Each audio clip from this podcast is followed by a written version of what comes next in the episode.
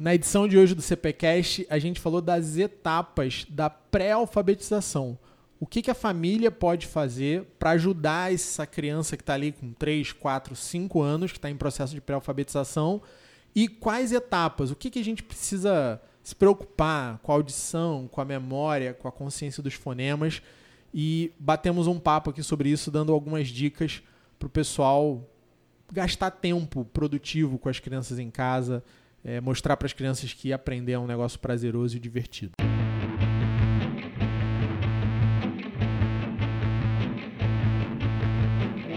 Começamos? Começamos! Mais uma edição do CPCast Escola para a Paz e hoje a gente vai falar de um, dos assuntos mais populares do podcast, né?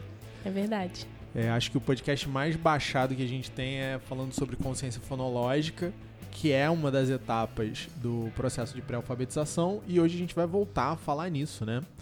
É, tá numa época do ano de, de uma certa ansiedade Sim. Quem tá no pré-2 está começando a ler. Quem tá indo pro pré-2 está se perguntando quando vai começar a ler. Quem tá no primeiro ano tá lendo e tá ali tentando desenvolver seu processo de escrita. Então, os pais sempre falam muito nessa época do ano, início de, de ano letivo, final de ano letivo, esse período de outubro a dezembro, né? Outubro a fevereiro cria-se muita expectativa, as conversas giram muito em torno disso. Então hoje a gente vai falar um pouquinho disso, né, Gabi? Exatamente. No último episódio, nesse que você está falando, a gente falou no aspecto geral, né? A gente falou de alfabetização também, não só de pré-alfabetização.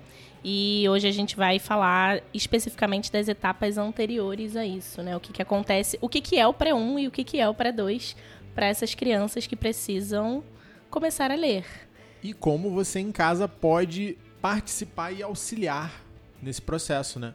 É, um, é uma ótima estratégia de, de criação de vínculo, é uma ótima maneira de você passar tempo com o seu filho, com a sua filha, é, fazendo atividades que vão ajudar ele a, a desenvolver as habilidades necessárias para que ele tenha essa, essa competência leitora bem desenvolvida. Então, já que o Luciano deu o spoiler, leitura. Primeiro, né? Antes de escrita, só para todo mundo ficar aqui com a gente, que primeiro a gente lê e depois Primeiro a gente, a gente passa para outra etapa. Depois a gente escreve em todas as situações. Né? O, o nosso cérebro ele fica pronto para leitura antes dele estar tá pronto para escrita. Tudo que a gente precisa desenvolver neurologicamente para a gente escrever, a gente precisa ter desenvolvido antes para ler. E a escrita é um processo mais complexo do ponto de vista neurológico. Então a gente sempre vai é, trabalhar as habilidades da leitura antes de pensar em escrever qualquer coisa. Isso não quer dizer que a gente não possa é, pedir para a criança fazer uma letra do tipo bastão ou do tipo cursivo, porque isso vai entrar num, num aspecto ali de memorização.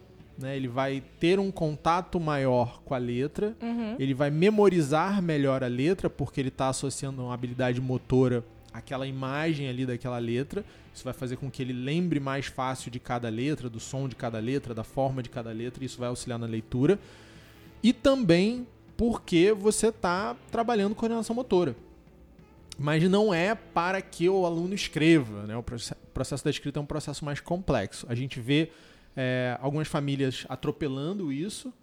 E a gente vê muitas escolas, às vezes, também né, tá querendo ali mostrar um Fazendo serviço. Fazendo junto, né, na verdade. Né, fazendo junto, querendo mostrar, olha, já sabe letra assim, já sabe letra assado.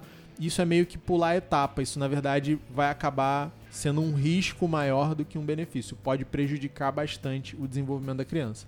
Então, já que a gente tem que começar com leitura, acho que vale a gente falar também que leitura é exemplo, primeiro passo. A gente, dentro de uma casa, se existem pessoas lendo, isso é melhor do que pessoas que não estão lendo para aquela criança. Só que só o exemplo não basta, porque quando o adulto está lendo, ele está lendo só para ele, né? Ele está lendo sozinho o livro dele.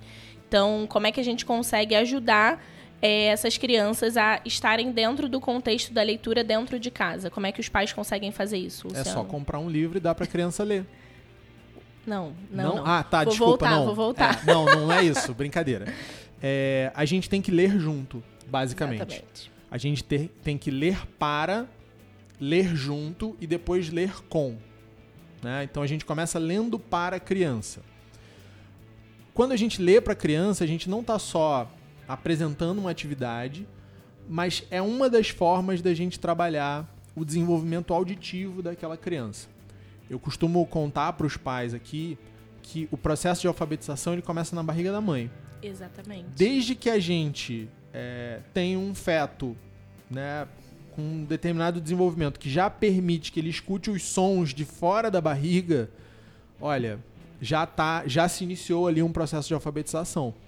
Então, aquela criança, aquele bebê, né, aquela criança de dois anos, três anos, que recebe mais estímulos auditivos, que está mais familiarizado com a voz humana, que está mais familiarizado com a língua que está sendo falada pela família, essa criança está sendo mais estimulada para a alfabetização também. E aí, quando a gente pensa em sistematizar isso um pouquinho mais, a gente pensa em ler para a criança. Então, a parte de contação de história é muito importante, mas ela não é a única. A gente tem outros tipos de leitura, né, que são leituras mais participativas. Então, não é só você contar uma história para o seu filho, é você é, contar a história e pegar um, uma troca ali. Tem um livro que eu acho muito legal que ele ensina um pouco a fazer isso. Uhum. Se chama o Evangelho de uma Avó, da Condessa de Segur. Por quê?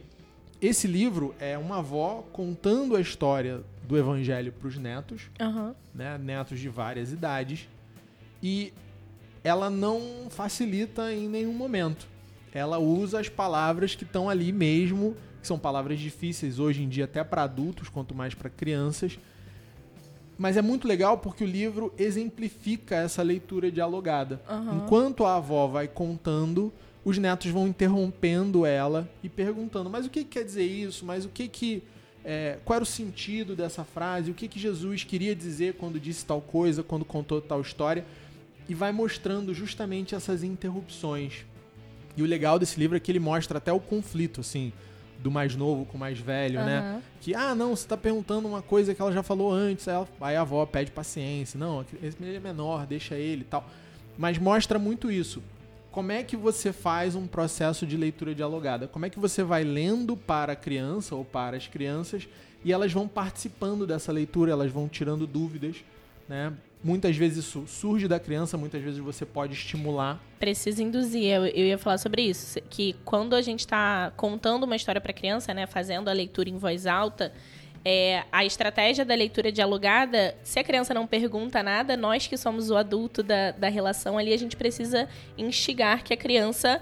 Mas o que, que você achou? Que cor era a casa? Que... E aí colocando essa criança dentro daquele processo para que ela, aos poucos, vá se interessando. Pode ser que a criança ainda não esteja habituada a isso, né? Então, leitura também é formação de um bom hábito. Então, acredito que o adulto precisa interferir nesse processo para que a criança comece, com a própria criatividade, a fazer é, perguntas mais coerentes sobre a história e, e por aí vai. E tem aí sempre uma, um questionamento muito forte que, que eu ouço de alguns pais, que é, ah não, mas eu sentei para ler com meu filho e ele ficou impaciente, ele não queria ler, né? Gente, é isso aí.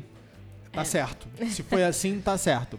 É, se não está no hábito da criança fazer aquela atividade, ela não vai querer fazer. Né? Hoje em dia ela tem estímulos que trazem muito mais prazer do que sentar para ler um livro com, com a família. Então ela precisa aprender de onde vem essa satisfação de estar ali com o pai, estar ali com a mãe lendo um livro. Esse processo ele pode demorar três dias, ele pode demorar duas semanas, ele pode demorar, sei lá, talvez um mês. Eu diria que em 10 dias, 12 dias, isso já, já se acomodou na rotina da criança, desde que você faça todo dia. E aí, a- uma grande dica é: faça todo dia por muito pouco tempo. Ótimo. Vale muito a pena você pegar um livro super simples, é, do campo de interesse da criança, óbvio, algo bem escrito, né? A gente já falou sobre isso várias vezes. Não pega qualquer porcaria para o seu filho ler ou para você ler com ele, mas pega uma coisa bem escrita, uma coisa bem feita, uma boa história e lê cinco minutos. Mas cinco minutos todo dia Constância, né? constância, né? É, é muito melhor ler 5 minutos sete vezes por semana do que ler 30 minutos num dia. A criança termina chorando desesperada, o pai termina com raiva, né, estressado e não vai Desiste. repetir no dia seguinte. Então, ah, mas será que só esse pouquinho faz efeito? Não, esse pouquinho não faz efeito.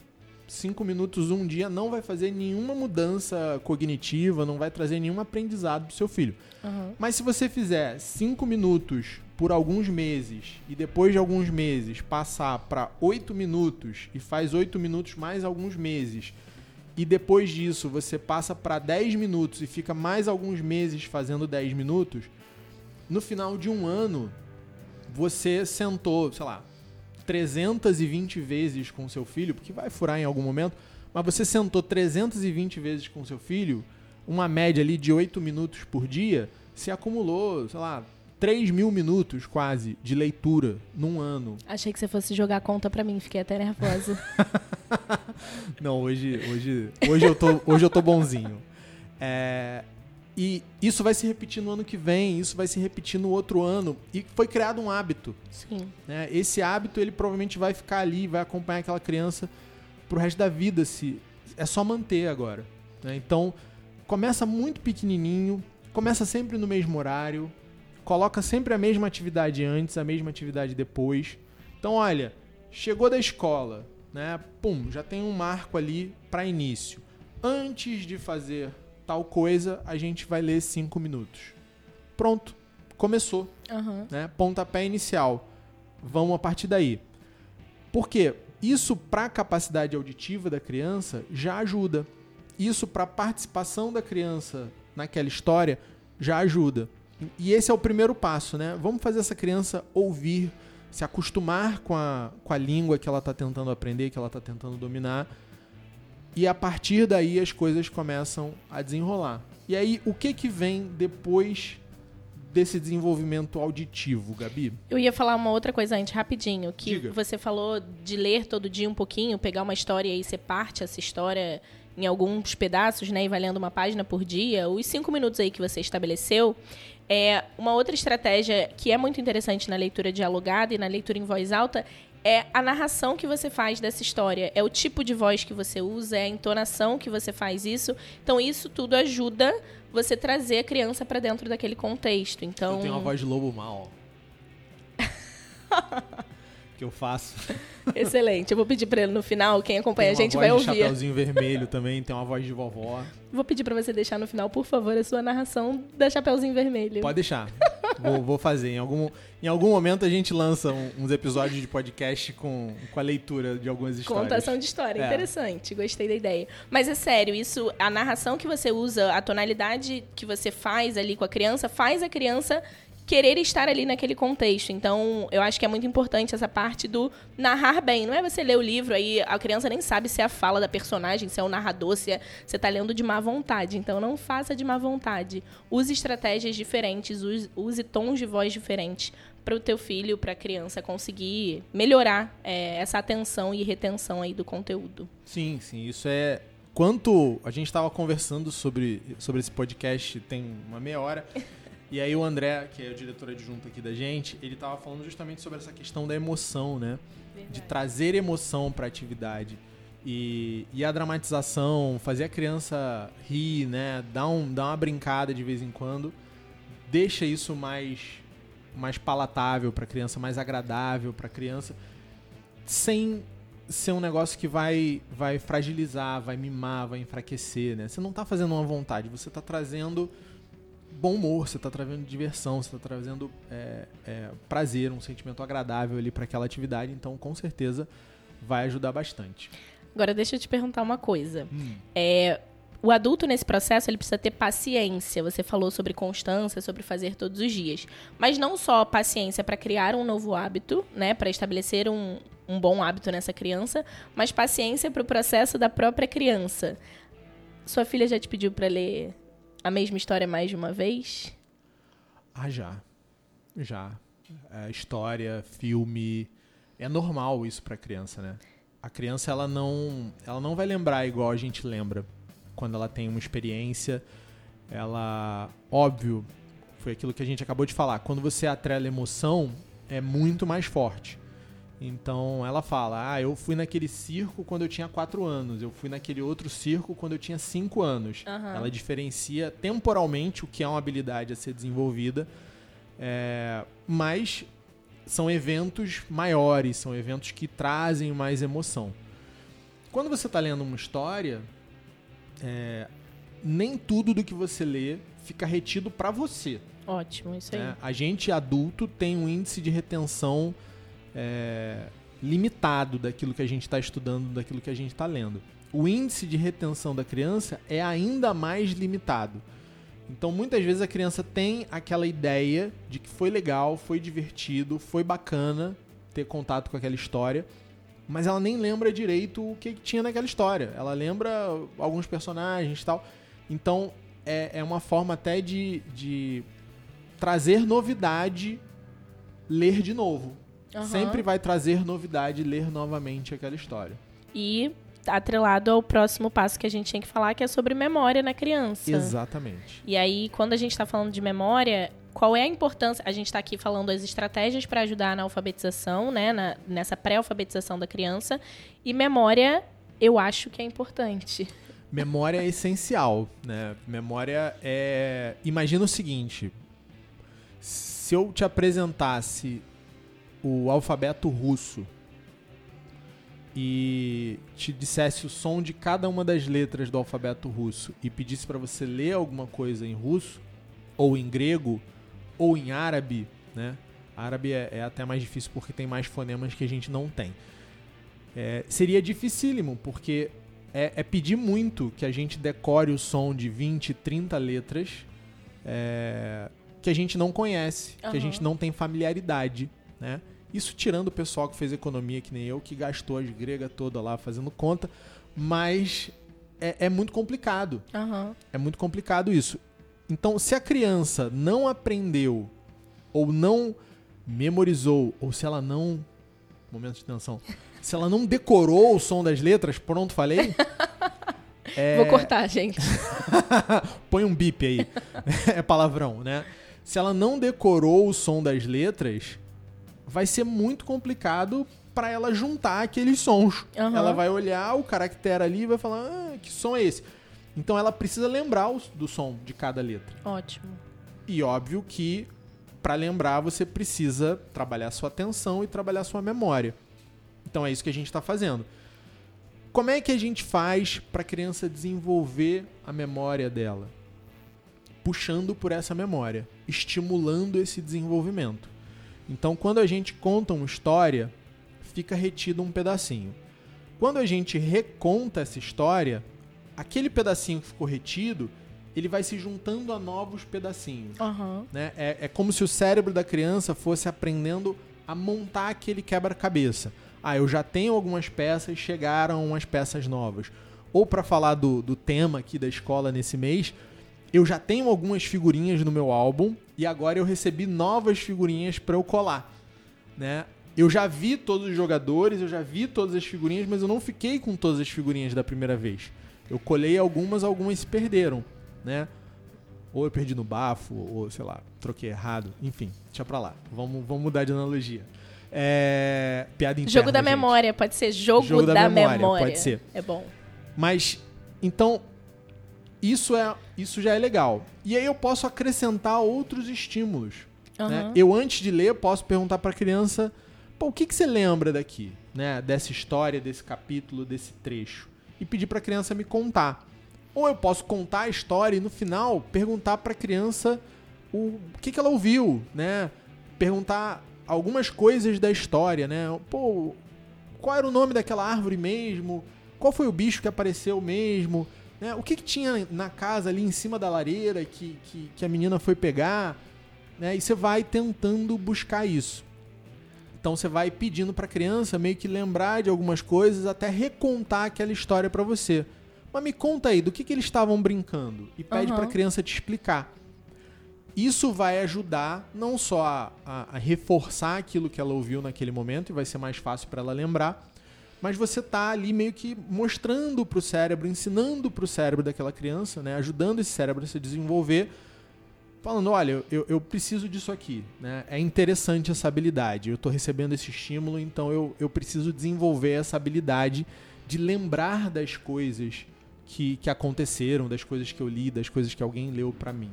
Eu acho que o estímulo do adulto na hora da alfabetização, na hora da leitura, é o primordial. Sempre que a gente fala de educação aqui, é, a gente fala pouco das crianças porque, na verdade, o dono do processo é o adulto. Então, o protagonista da educação é o adulto. Ele precisa estimular essa criança, senão já era. Você falou. Vai? Você falou sobre é, sons. E aí, na hora da leitura, a gente falou sobre a narração, né? Sobre mudar o personagem, a voz do personagem. Mas o que está atrelado, quando a gente está falando de pré-alfabetização, ao som? Que outras estratégias a gente consegue ter com o som? Que tipo de texto eu posso ler para ajudar a criança na percepção do som? Como é que é isso? Olha, tem várias coisas que você pode fazer. Uma muito legal é trabalhar com rima. Porque a rima, a repetição do som final, né, de uma de frases, isso ativa na criança uma curiosidade, né?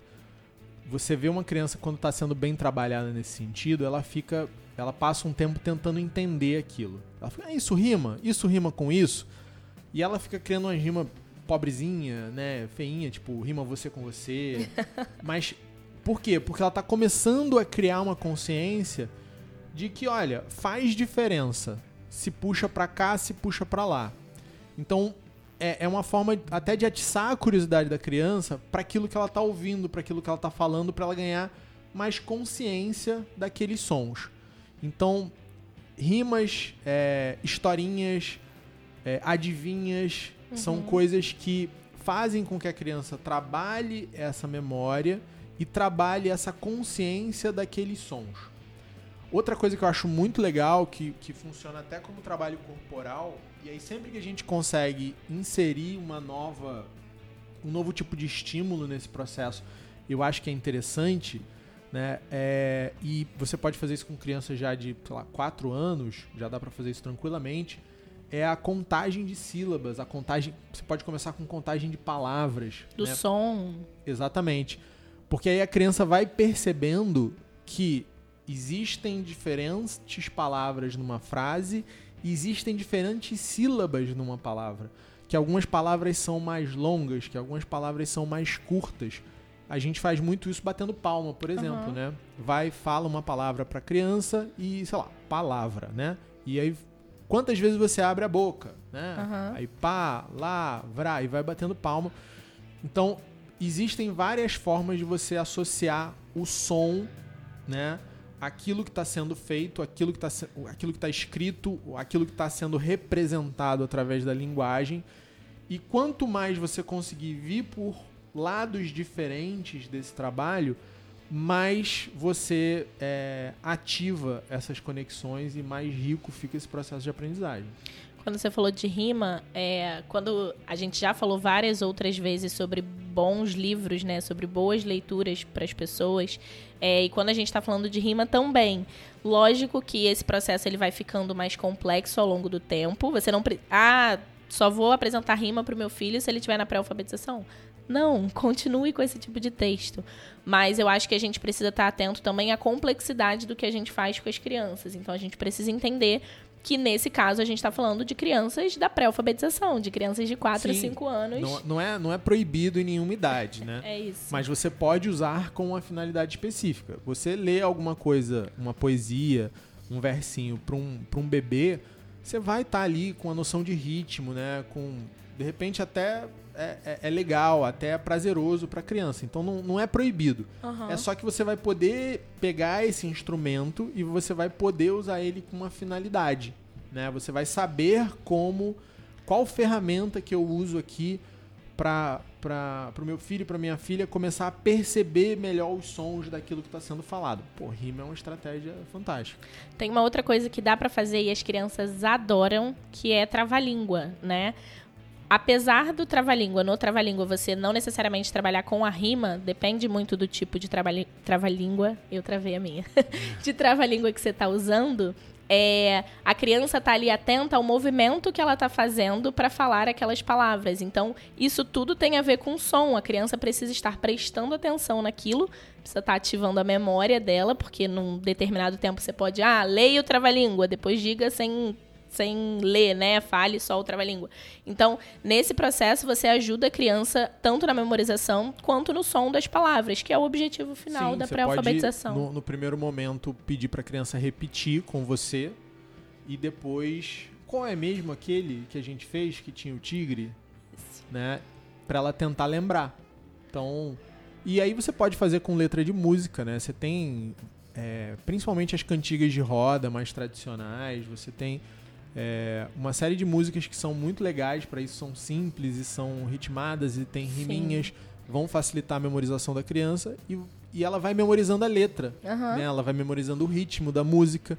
Você está trabalhando várias coisas aí importantes para o desenvolvimento e auxiliando nesse processo de pré-alfabetização. Ele falou que ele tá bonzinho, ele realmente tá, porque eu achei que ele fosse mandar falar o três pratos. Vamos parar por aqui. Uma outra coisa que eu acho legal a gente falar com os pais é para as pessoas que estão ouvindo a gente, mas para os pais que fazem esse processo em casa de como ajudar as escolas, né, nessa etapa, é a velocidade que a gente apresenta isso. Vamos supor que a escola está lá trabalhando o A. Uhum. E aí minha filha chega em casa falando que ela está trabalhando o A. É, aprendeu o A, esqueci o A e não volto mais no A? Ou como é que isso acontece? Não, quando a sua filha chegar em casa falando que aprendeu A, você ensina para ela o A, o E, I, O, U, B, C, D, E. Já de cara. Sim, já aprendeu A, pode, pode aprender um monte, né? E na verdade isso é, um, é uma crítica muito grande que a gente faz à, à escola de uma maneira geral, ao planejamento da escola de uma maneira geral, para as séries superiores, para ensino fundamental e ensino médio né? Uma das grandes dificuldades de um professor de ensino médio, de ensino fundamental 2 principalmente, é que ele tem um planejamento a ser seguido, ele vai dar uma aula e às vezes aquela aula não foi maravilhosa. E se ele precisar voltar naquele conteúdo que, entre aspas, ele já deu, uhum. como é que fica o resto do planejamento dele? Né? Vai complicar, ele vai ter que marcar uma aula extra, ele vai ter que arrumar uma estratégia ali diferente. Na educação infantil, no processo de pré-alfabetização, a gente não tem essa preocupação. Não. não, existe esse, esse currículo engessado, esse planejamento rígido que a gente precisa cumprir. Então, terminou uma etapa, passa para outra. Não, você pode olhar para a tua turma, você pode olhar para o aluno, você pode olhar para o teu filho e entender em que estágio ele está. Perfeito. Então, não é porque a professora fez é, a introdução de uma nova letra, de um novo som na aula, que na aula seguinte, ou na semana seguinte, ela vai ter que introduzir a letra seguinte. Né? É, é muito mais um processo de apresentar aquilo de diferentes formas para o aluno, até que você olhe para aquele aluno, para aquela turma, para aquela criança e fale: olha, consolidou. aprendeu, consolidou, vamos passar para o próximo. Né? E esse é um processo muito individualizado. Então, na escola, como você tem um grupo de crianças que não é homogêneo, obviamente, porque você, primeiro, você tem idades diferentes, né? Você, num, num, num pré-1 esse ano, você tem crianças que nasceram do dia 1 de abril de 2017 até o dia 31 de março de 2016. Então, ó, você tem 12 meses aí de discrepância na idade cronológica. Óbvio que isso causa uma diferença no desenvolvimento neurológico da criança. Uhum. Você tem crianças que são mais estimuladas, que foram mais estimuladas até esse ponto ou menos estimuladas. Você tem crianças que é, passaram por atrasos no desenvolvimento pelo motivo A, B ou C, ou porque ficaram fora da escola na pandemia, as outras ficaram na escola, ou porque, sei lá, aconteceu. Então você não tem uma turma homogênea, o ponto é esse. Então o que, que você vai fazer? No início do ano, você vai ter ali alguns alunos que estão prontos para alguns desafios que os outros não estão. Sim. Então você vai rodando as suas atividades e você vai rodando os seus conteúdos para um aluno vai aprender, o outro não vai no primeiro momento o som do A. Só que daqui a um mês, daqui a dois meses, você pode voltar a trabalhar o A de uma outra forma. E aquele aluno que já aprendeu vai lembrar, vai consolidar melhor, e aquele aluno que ainda não aprendeu, de repente, dois meses depois ele já está pronto. Ele já foi estimulado o suficiente para aquilo ali. Então você pode, tanto no momento da apresentação, não ficar, ah, não, hoje a aula foi de A, amanhã já tem que ser de B. Não funciona assim. Você pode passar uma semana, você pode passar duas semanas ali trabalhando aquilo. Bacana. E você pode voltar naquilo tempos depois. Não é proibido. É, então, e, e, não há perda para o aluno que já aprendeu. Não, de forma nenhuma. Até porque isso aí bate muito com a estratégia do professor em sala de aula, né? Estratégia de pares, estratégia de grupo. Você sabe que às vezes você pode colocar um aluno que é um que tá um pouco com esse processo mais consolidado com outro, que às vezes vai funcionar. Então, você vai criando as próprias estratégias para fazer isso. Então, essa rotatividade da, da apresentação, da, da forma que você vai apresentar isso para o aluno, é muito importante, até porque as pessoas aprendem de formas diferentes. Não é pré-alfabetização, mas é uma história que ilustra bem isso que você está falando, Gabi. Ontem a gente teve a natação da Olimpíada do Infantil aqui na escola. Uhum. Né? E eu tava vendo a natação do infantil, e aí tinha uma turminha de pré-2, e na natação é igual na alfabetização. Tem algumas crianças que nadam a piscina inteira já, nadam 25 metros. Tem algumas crianças que nadam é, atravessam a piscina na transversal, né? Na largura, não uhum. no comprimento. Tem algumas crianças que atravessam de prancha, outras usam macarrão, algumas estão com uma boia em um braço, outras estão com duas boias ainda. Depende de quando começou a natação, depende de quanto tempo está na escola, depende de um monte de coisa. Se tem piscina no play, se não tem piscina no play, enfim. Vários fatores. Não quer dizer que uma criança está é, predestinada a ser campeã olímpica, porque ela já nada os 25 metros no, no pré-2, e a outra está predestinada a morrer afogada na banheira com 28 anos, porque não aprendeu a nadar até hoje. Porque. Dramático, né? É, porque ainda nada com duas boias. Não, não tem nada a ver uma coisa com a outra.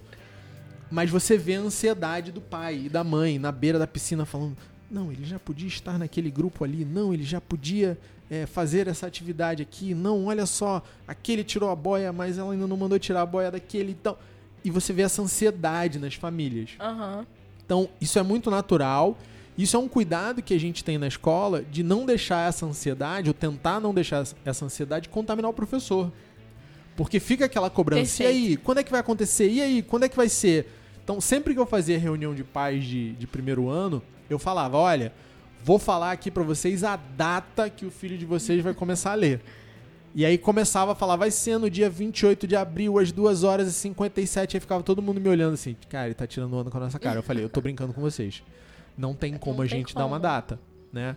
É, então, deixar esse, esse processo, porque isso causa um engano tremendo nos pais, nas crianças, nas crianças não, as crianças não estão nem aí pra isso, mas nos pais e nos professores, que é o seguinte, que isso é um processo natural. Boa, boa. Aprender a ler não é um processo natural. Aprender qualquer coisa não é um processo natural. Você precisa de esforço e você precisa de técnica. Então, você precisa é, ir lá na teoria e entender teoricamente como é que aquilo funciona. Você precisa voltar na prática né, e tentar executar aquilo, tentar fazer aquilo. Porque só a prática vai te ensinar o que você aprendeu de verdade. Quando você vai na teoria e tal o, o, o, setting lá da sala de aula montado, com um monte de letra na parede, tudo na ordem certinho, de repente a criança vai decorar que a primeira letra é o A. Uhum. Ela não aprendeu que aquilo é um A. Ela aprendeu que a primeira letra daquele alfabeto ali é o A. A gente teve um caso aqui de uma. Com aquele bichinho, com aquela tartaruga, daquele jeito que tá ali naquele desenho. Então, e aí você vai chegar em casa e que letra é essa? Ah, não sei. Porque não é a primeira daquela sequência. Porque não tem a tartaruga do lado. Porque não tá. Eu não tenho a referência da lâmpada, sei lá o quê. É. Né? Porque a professora sempre começa pelo A, de repente. Então, de repente a criança não aprendeu. Então você precisa é, ter esse tipo de, de sensibilidade no processo. Não, a gente teve um caso aqui de uma aluna que hoje está no segundo ano com a gente E ela estava com uma alfabetização um pouco mais atrasada do que o resto da turma. Ela estava num processo aquém dos outros alunos, se a gente olhasse para o geral. E aí ela começou a querer muito ler, né? Ah, não, eu tô lendo muito em casa, tia, eu tô lendo livro, não sei o que. Traz o livro para ler. E aí ela trouxe o livro para ler. Ela leu o livro. De, ah, vamos ler outro ela não conseguiu, porque ela tinha decorado o livro que ela falou que estava lendo muito em casa pra gente. E a gente mudou um pouquinho a estratégia e a gente viu que o processo não estava sintetizado, não, não tinha acontecido de fato. Então eu acho que isso que você falou da letrinha grudada na parede, da abelhinha junto do A, é muito isso. A. Cuidado, a gente falou que memória é importante. Não é que agora a gente esteja desfazendo o que a gente falou. É porque são coisas diferentes. Aqui ela está associada nitidamente a uma, a uma figura, uma imagem. Então são coisas diferentes. Aí. A memória é uma pré-condição para a leitura, para uma boa leitura, mas ela não é condição suficiente. Então a gente vai tentar ativar essa memória, mas a gente não vai depender exclusivamente dela. Uhum. E por isso que esse processo não é natural, porque a gente precisa interferir nele o tempo todo. E a criança, por que, que existe esse engano de que é um processo natural? Porque, olha, não tem uma demonstração física, né? Não, não, não nasce um, um terceiro olho, não, não aparece uma, uma terceira orelha, num, um segundo nariz na criança. Ah, agora nasceu o segundo nariz, já lê. Não é assim que funciona. É um processo que está acontecendo no cérebro da criança. São conexões que estão sendo criadas ali, áreas do cérebro que estão sendo ativadas. Como a gente não vê isso acontecer, e isso não acontece no mesmo momento, cada criança vai ter um, um, um desenvolvimento minimamente diferente ali, parece que, ah, não, agora ela está, né, naturalmente aconteceu. Não, foi resultado do estímulo, foi resultado da estratégia, foi resultado da aplicação é, desses exercícios, dessas atividades, numa ordem específica, que geraram aquele ganho. Se eu ficar mostrando cartinha com figurinha e com nomezinho de figurinha para criança ela vai aprender a ler? Cara, até vai, né? Porque ela vai olhar a palavra e ela vai saber que palavra está associada. associada ali. Então, tem gente que chama isso de leitura. O problema é que ela nunca vai ser capaz de interpretar um texto. O problema é que a chance dela desenvolver um, um transtorno de aprendizagem é muito maior. Sim. O, a chance dela ter um problema com a dislexia em algum momento da vida dela, muito cedo, com 7, 8 anos de idade, é muito maior.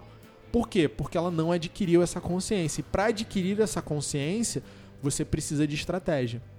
Falar que o processo é natural é jogar fora o trabalho. Óbvio que aqui a gente fala como escola, é jogar fora o trabalho da escola, mas jogar o trabalho que você, pai, está fazendo. Também. Não, e eu acho isso fantástico, né? Porque é, é a mesma galera que reclama quando você chama a professora de tia.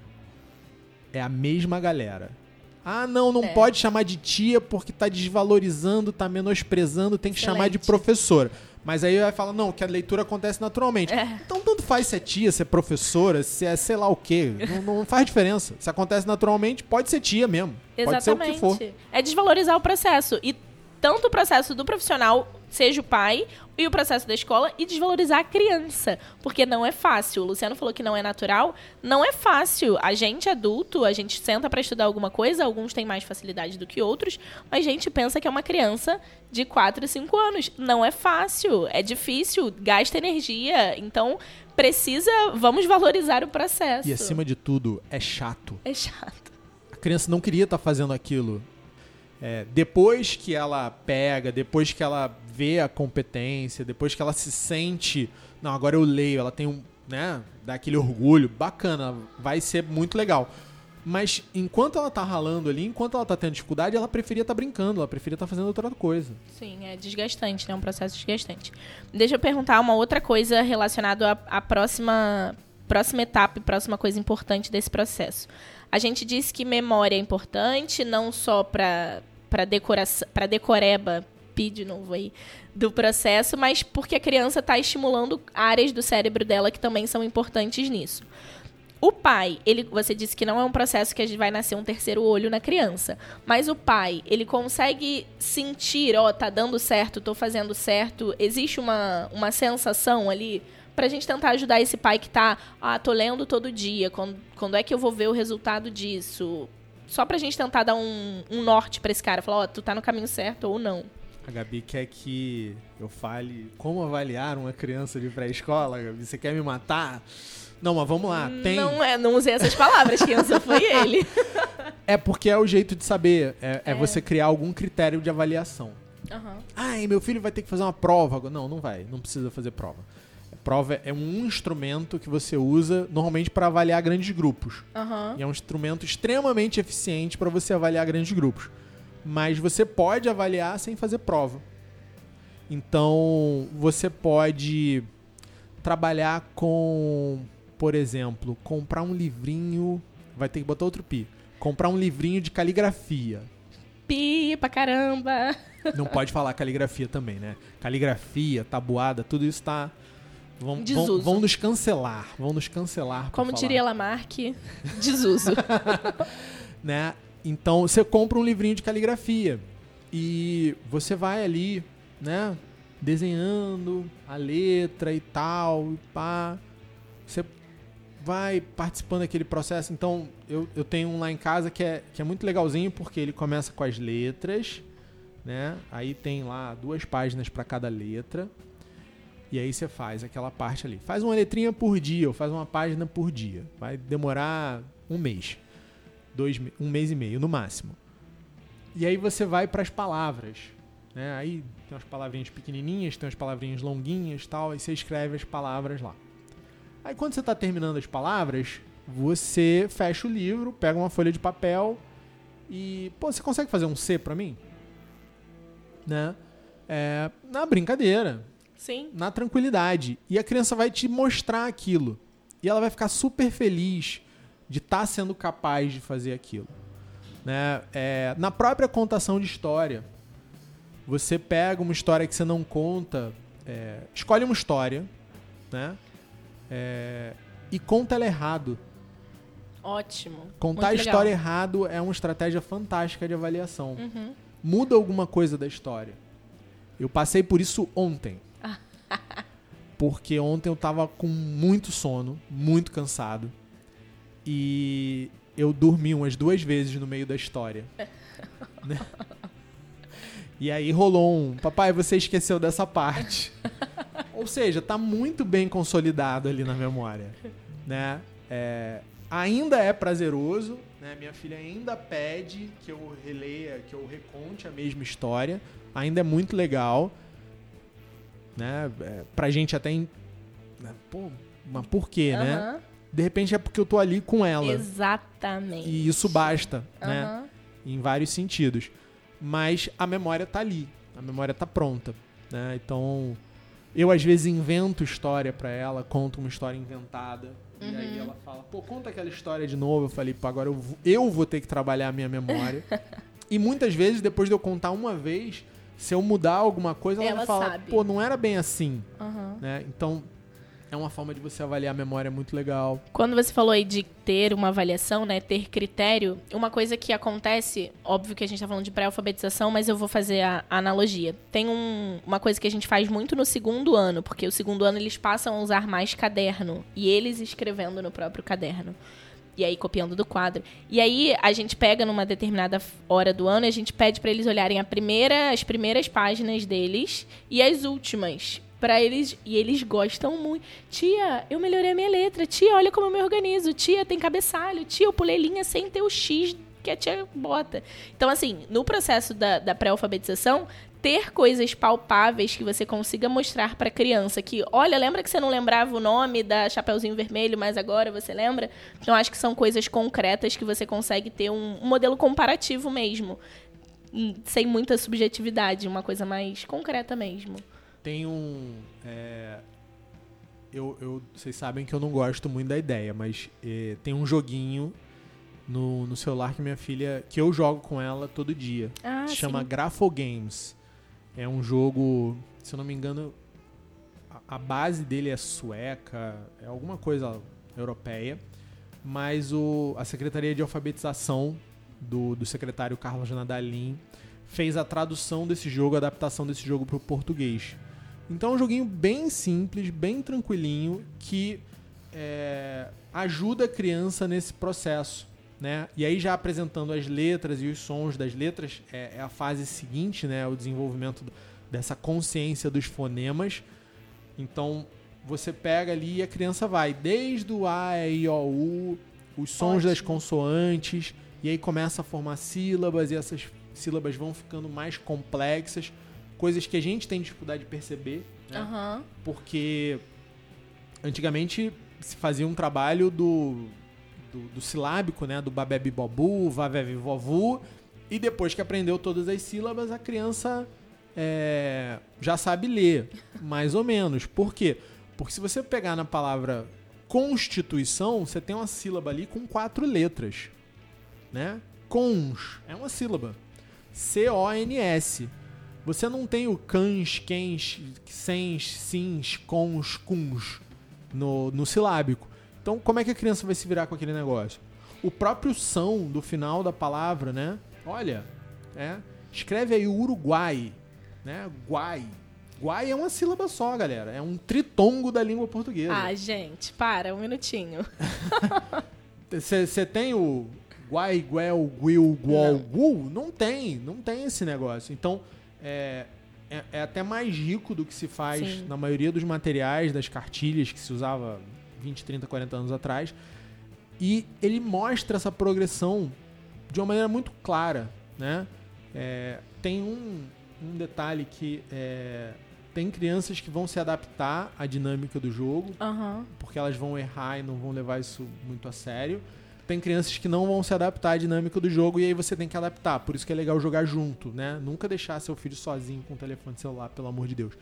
É, mas joga junto, né? Dá aquele suporte ali, é, dá uma regulada no número de erros. A gente não tá jogando para gerar aquela sensação do jogo, a gente tá jogando para né, ter um recurso ali a mais, uma ferramenta a mais para ajudar nesse processo de, de pré-alfabetização barra alfabetização.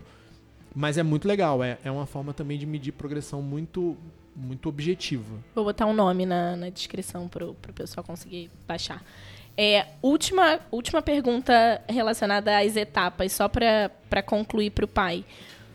Beleza, meu filho tá lendo. Tô aí num processo de pré-2. Pré-2 é pra sair lendo, Luciano? É uma pergunta, eu vou continuar, mas é pra sair lendo? Eu diria que não é para sair lendo, mas eu diria que se o processo for bem conduzido, vai acabar saindo lendo. É, se ele tiver com a construção muito bem, com a É. cama feita. Exatamente. Aí vai depender muito é, do nível de estímulo. Aham. né? É, e aí é é um são três pés, né? É um tripé. Primeiro é o desenvolvimento da criança. Normalmente o, o hardware já tá ali hum, na virada para estar pronto para leitura. Então pode ser que sim, pode ser que não. Pelo que a gente vê aqui, mais para sim do que para não, tá? Considerando crianças, é, cidade, Rio de Janeiro, Processo de alfabetização, muita tipo, né? exposição, né? Não, não, só a criança mesmo, Ah, tá. sociocultural, questões Ah, tá, tá. Uma criança que vive numa cidade hoje com acesso que ela tem à informação, à tecnologia, estímulo, de maneira geral, ela já vai estar, se ela não ficar oito horas por dia assistindo desenho ou jogando joguinho, se ela fizer atividades que uma criança deveria fazer, vai estar bem perto de estar pronto, se não pronto. Então, aí é um ponto para sim. Vai depender do trabalho da escola. Aham. É, se a escola tá fazendo esse trabalho bem feito, aumenta muito a probabilidade da criança sair lendo. E vai depender um pouco também, é, não tanto, eu acho que esse é o menor fator, na verdade, mas é um fator importante no geral. Ele não é importante, não é o mais importante para aprender a ler nesse momento. Ele é mais importante para aprender a ler com qualidade, que é a participação da família. Por quê? Porque não é para você passar quatro horas do seu dia ensinando seu filho a ler em casa depois que ele sai da escola. Né? Isso é uma atividade que você vai fazer ali 5, 10, 15 minutos e vai ajudar absurdamente, né? vai, vai melhorar muito a qualidade do estímulo, vai melhorar muito a qualidade da aprendizagem, mas também não é, ah, ainda não aprendeu, então eu vou dobrar isso aqui. Não, né? Pecar pelo excesso. É, não, não precisa também. Porque a gente não é uma coisa só. Né? A criança é um ser humano e o ser humano ele é um ente de pelo menos quatro dimensões muito importantes. A gente tem uma dimensão física, a gente tem uma dimensão psíquica, a gente tem uma dimensão afetiva e a gente tem uma dimensão espiritual. No mínimo, a gente divide em quatro, nessas quatro coisas aí. Então, esse processo de alfabetização ele vai envolver questões físicas, ele vai envolver questões emocionais e afetivas, ele vai envolver o nível de estímulo, né? Então, não, não dá pra gente fechar numa coisa só. Então, tem que sair lendo do, do pré-2? Não, não tem. Mas se tudo isso estiver muito bem alinhado, vai acabar, vai acabar lendo no final do pré-2. É. É, uma, o Luciano falou aí dos cinco aspectos, dos quatro aspectos, e aí quando a gente fala da parte emocional, para a educação infantil, é, a afetividade é muito importante. O Luciano deu o exemplo de ontem da Maia ter falado que é, que você estava lendo ali com ela e era uma história repetida e você dormiu, só do, do contato de estar ali para criança de educação infantil até 5 anos ali, 6, não que depois você largue e deixe a comida igual você deixa pro seu cachorro, não é isso. Mas é porque para ela é muito importante esse contorno afetivo ali muito bem construído, muito bem fechado. Depois a gente vai falando de outras potências e vai falando de vontade, aí ela vai ter que aumentar os cinco minutos dela, ela vai ter que se esforçar mais no processo. Mas eu acho que na etapa de pré-alfabetização, se a família, você falou dentro do contexto geral, essa pode ser a menor parte, porque se a família fizer a parte dela do afetivo ali, de estar tá junto, de estar tá olhando, eu acho que faz sentido, né? Eu acho que completa. Com certeza. Vou pegar um exemplo de uma criança um pouco mais velha lá com seus 11 anos, uhum. para dizer o seguinte: são opostos, tá? Você chegar pro seu filho de 11, 12 anos e falar: agora você vai pegar o seu livro, vai fazer o seu dever de casa sozinho, vai tentar fazer sozinho, e daqui a meia hora, daqui a uma hora eu volto e vou dar uma olhada com você. Isso é uma coisa, né?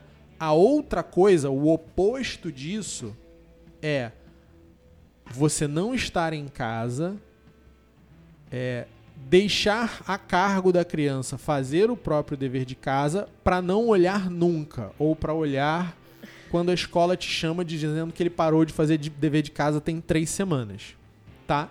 Então a criança está tentando fazer aquilo sozinha? Sim, ela está tentando fazer aquilo sozinha mas você entrou no início e você apareceu no final daquele processo. Uhum. Então, você não precisou sentar do lado dela enquanto ela faz, você não precisou fazer por ela, você não precisou. Até porque às vezes não dá. Né?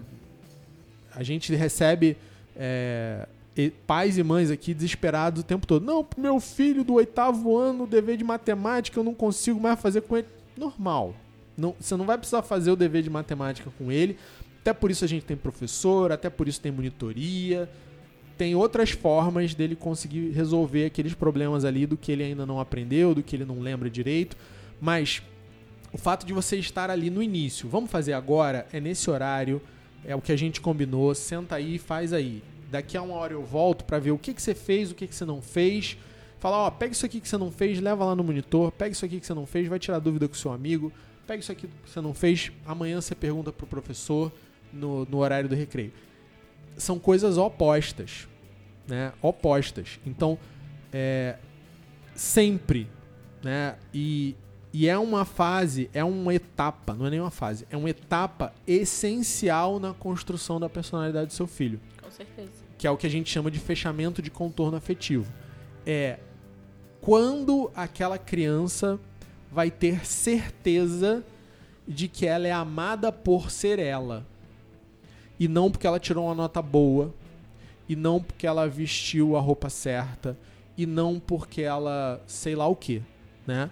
É, uma das piores coisas que pode acontecer para um ser humano é não ter a certeza de que era amado incondicionalmente pelo pai e pela mãe. Uhum. E a gente só consegue construir essa certeza numa criança quando a gente reforça isso por muito tempo. Quando a gente mostra para a criança que a gente está gastando tempo com ela, que a gente está é, se preocupando em estimulá-la, se preocupando em ajudá-la a alcançar os objetivos dela, é, se preocupando com que ela tenha uma vida melhor. E, e, que aquilo é de graça.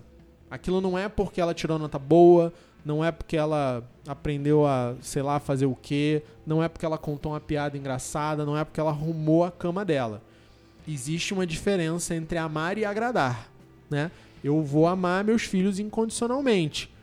Se eles vão me agradar ou me desagradar é outra história. Perfeito. Né? E aí entra a briga, e aí entra a bronca, e aí entra o puxão de orelha, e aí tem esse lado.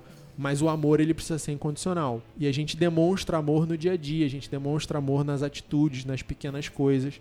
Quando a gente senta junto para ler um livro, quando a gente senta junto para fazer um dever de casa, e a gente compartilha cotidianamente, todos os dias da nossa vida, essas atividades. Eu ia copiar ele, ia pedir para ele deixar um recado final, mas não precisa. Tá aí, né? Sensacional, é isso, é estar ali pela criança e para a criança, independente de qualquer coisa. Isso nada tem a ver com permissividade, com qualquer outra, qualquer outra coisa. Mas para a gente fechar só o assunto de, de leitura e pré-alfabetização, existem etapas, é necessário que os pais auxiliem nesse processo, olhem para suas crianças e, e estimulem essas crianças a avançarem nas etapas e não pulem etapas. A frase final seria: tenha pressa de começar logo. Não Boa. tenha pressa de quando a criança vai se mostrar pronta ou vai concluir esse processo.